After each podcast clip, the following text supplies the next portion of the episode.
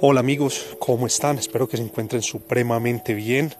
Eh, de nuevo por aquí Alejandro Ortiz, su servidor, con un nuevo podcast sobre un tema bien interesante que son las metas.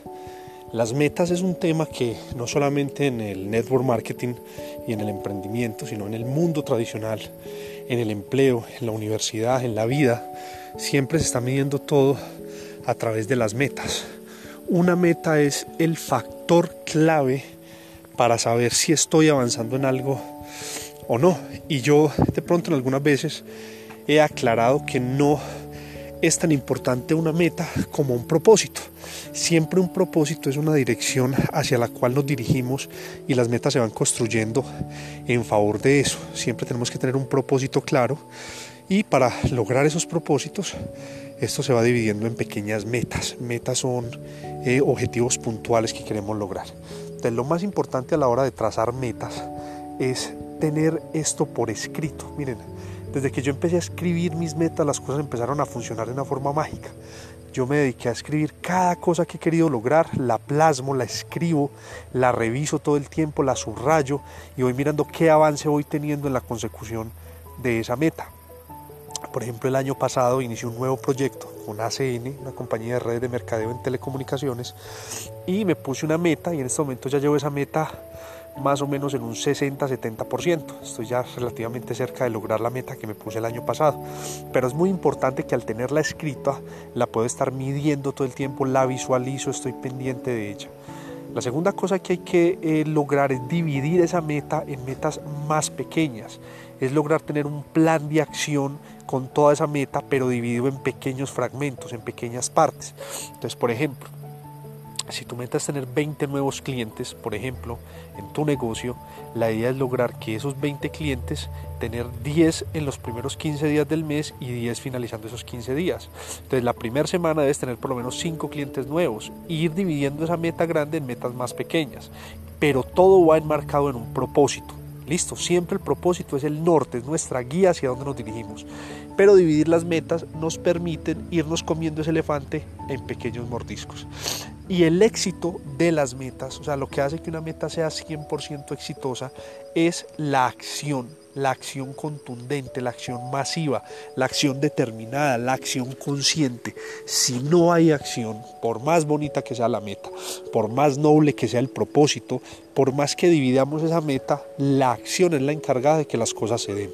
Entonces, siempre, siempre hay que darle prioridad a la acción inclusive cuando la acción sea imperfecta. Muchas veces nos encontramos con personas que están esperando a que todo cuadre a la perfección, que todo esté en las mejores condiciones para lograr esas metas. Y créanme algo, en 10 años que llevo en la industria del network, nunca van a estar todos los semáforos en verde. Siempre van a haber situaciones a nivel personal, a nivel de salud, a nivel familiar, a nivel financiero, que no te van a tener en las mejores condiciones. Sin embargo, la meta no tiene por qué aplazarse. La meta simplemente cambia en algunos aspectos, se define de otra manera, se cambia eh, la forma de hacerlo, pero la meta siempre tiene que ir en concreto. Entonces es muy importante premiar la acción.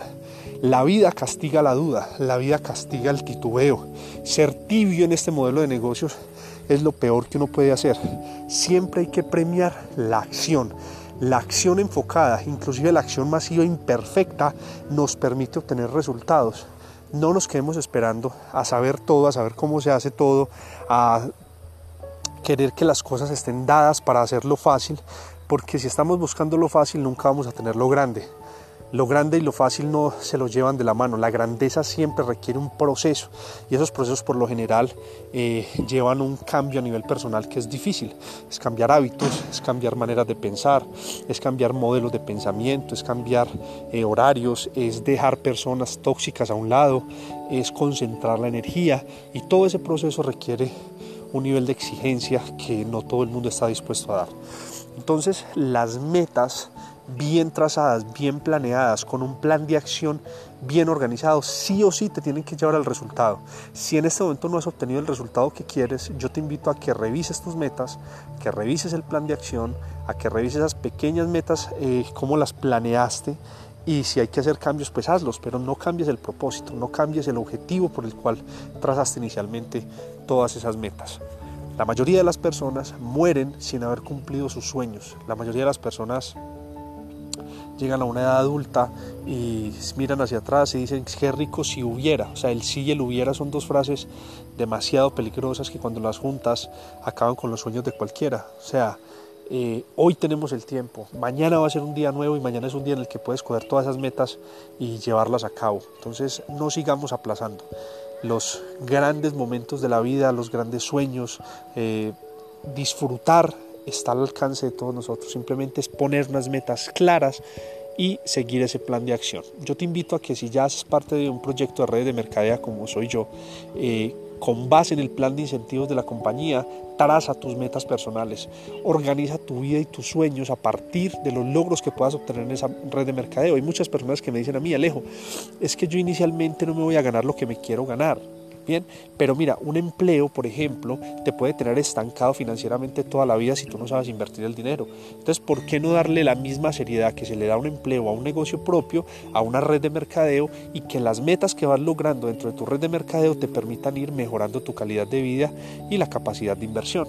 Entonces, esa es mi invitación. Tómense en serio este modelo de negocios y se van a dar cuenta que él les va a dar todo lo que ustedes necesiten para vivir una vida de lujo, una vida tranquila, una vida de riqueza. ¿Listo? Ese es el mensaje que quería compartir con ustedes el día de hoy. Espero les sirva y no se pierdan los nuevos podcasts que vamos a estar sacando. Feliz noche para todos. Chao.